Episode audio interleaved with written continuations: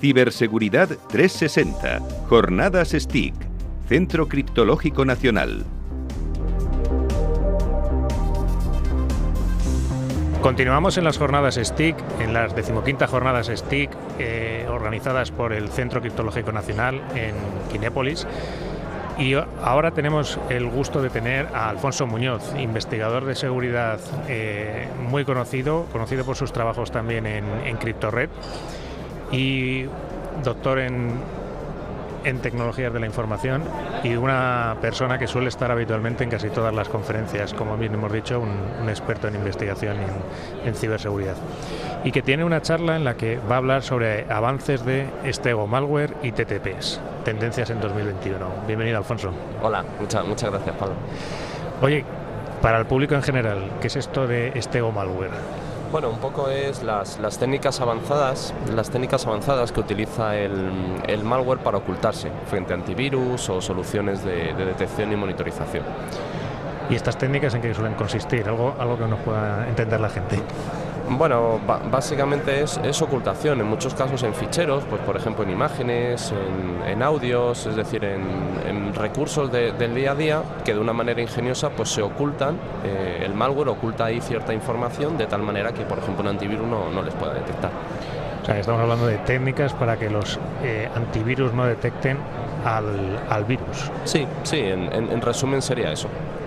Perfecto. ¿Y cuáles son las tendencias en 2021 en este apasionante mundo? Bueno, pues lo, que estamos viendo es que pues estas técnicas cada vez se utilizan más, eh, principalmente en ataques muy, muy avanzados, que se utilizan sobre todo para robo de información industrial, ¿no? para, para robo industrial o para espionaje a, gobiernos.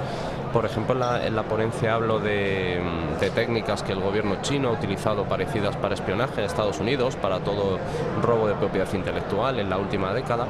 Entonces, bueno, son técnicas más o menos sofisticadas, pero que tienen un impacto claro en, en, lo que persiguen, ¿no? que es que no sean detectadas.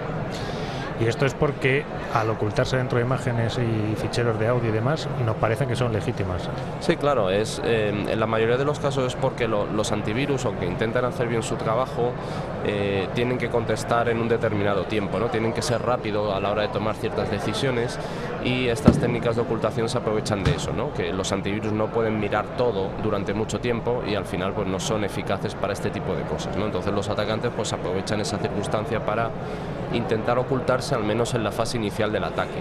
Una vez que ya despliegan, digamos, el virus, el malware, pues ahí el, antivirus ya sí tiene más oportunidades de, detectar este tipo de ataques.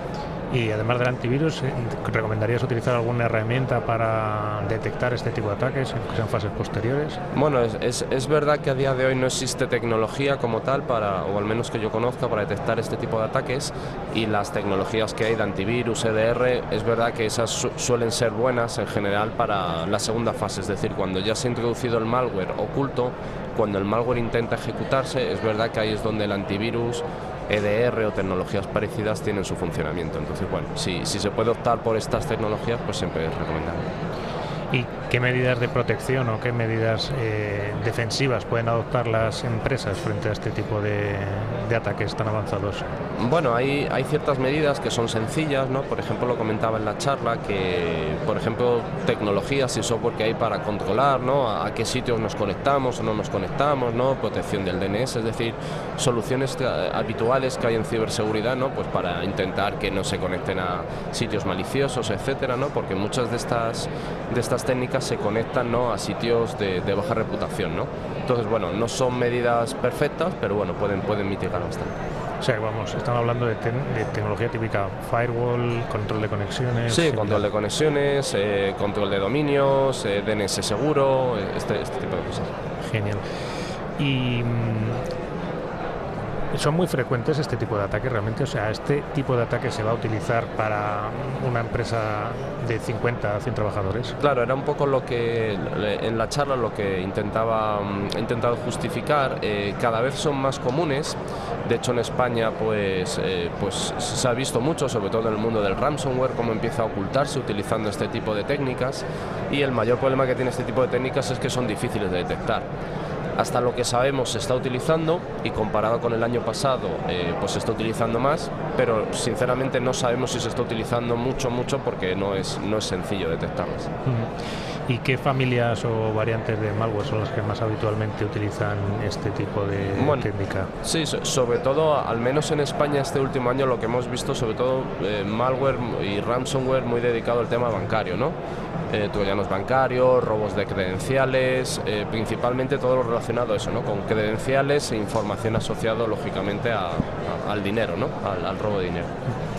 Y este tipo de ataques, que normalmente están orientados a, atacar a empresas, quizás cada vez a empresas más, más pequeñas, ¿pueden dar algún día el salto también a los teléfonos móviles, más de particulares? Eh, sí, no, de, hecho ya, ya dio el salto hace, hace años. Eh, la, diferencia a día de hoy es que se están utilizando, digamos, de manera más amplia en ataques muy avanzados, ¿no? En APTs de, de pues, eh, países como puede ser Rusia, China, Corea del Norte. Eh, etcétera. Pero en, en, el mundo móvil es cierto que desde hace tiempo pues se, se, vienen utilizando en cierta manera. Y una pregunta, quizás saliendo un poco más del, del, tema de este o malware, que quizás tiene que ver más el, por el origen de la palabra, que yo creo que está relacionado más con esteganografía, para que se lo entiendan nuestros oyentes y para que les diga un poco qué es la esteganografía. Bueno, es una, es una disciplina que es muy, muy antigua y básicamente su objetivo es eh, ocultar, ¿no? ocultar la presencia de una información de tal manera que no sea sencillo de detectar. Es ideal, por ejemplo, cuando queremos comunicarnos y no queremos que un tercero sepa que la comunicación tiene lugar.